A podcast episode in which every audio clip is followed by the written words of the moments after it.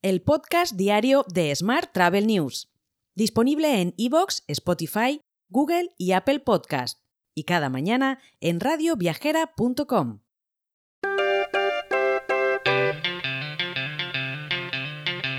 Saludos y bienvenidos un día más al podcast de Smart Travel News.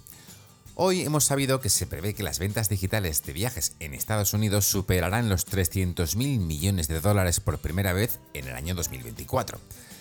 Después de reducir el gasto en publicidad durante la pandemia, el sector de los viajes en Estados Unidos se ha convertido en el de mayor crecimiento en términos de publicidad digital. Hoy también hemos sabido que Nueva York se quiere liberar, por decirlo así, de Airbnb a partir de septiembre, con una ley que limita los alquileres de corta duración. A partir del 5 de septiembre, la ciudad estadounidense solo permitirá estancias de menos de un mes en este tipo de, plataformas si se comparte con el propietario y si se registra la vivienda en el ayuntamiento. El objetivo, lógicamente, es acabar con los alquileres ilegales.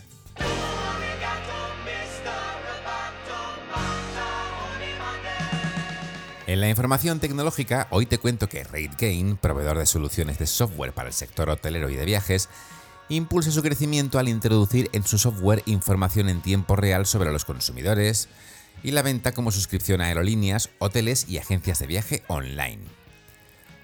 Mientras, en Emiratos Árabes Unidos están buscando la forma de conectar la India con los países del Consejo de Cooperación de los Estados Árabes del Golfo, y ya parecen haber encontrado cómo, en concreto con un sistema curioso de túneles submarinos de 1.800 kilómetros de longitud que permitiría la circulación de trenes que podrían circular a velocidades de hasta 1000 km por hora. Más asuntos. La NASA presentará los últimos avances del programa Artemis, que llevará a la primera mujer a la Luna en 2025. Será del 26 al 28 de septiembre en la cuarta edición de Sutus Bailes Roches, que se convertirá en el epicentro de todo lo referente al mundo espacial y subacuático.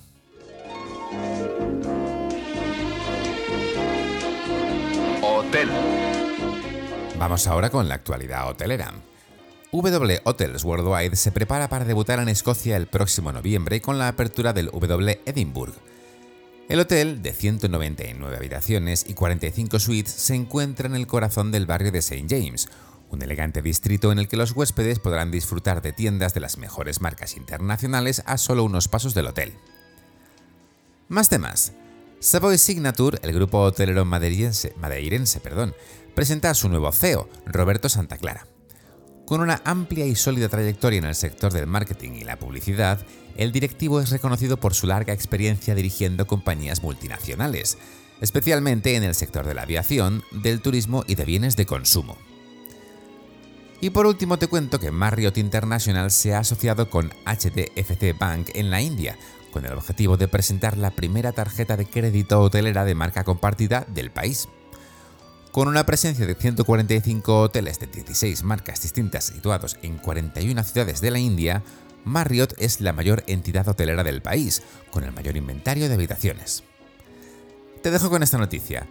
El lunes, por supuesto, más actualidad turística. Hasta entonces, muy feliz fin de semana. Si quieres apoyar este podcast, déjanos tus valoraciones y comentarios en Spotify, Evox o Apple Podcast. Recuerda que puedes suscribirte a nuestra newsletter diaria entrando en smarttravel.news en la sección Suscríbete. También puedes recibir un mensaje con este podcast y los titulares del día directamente en tu WhatsApp.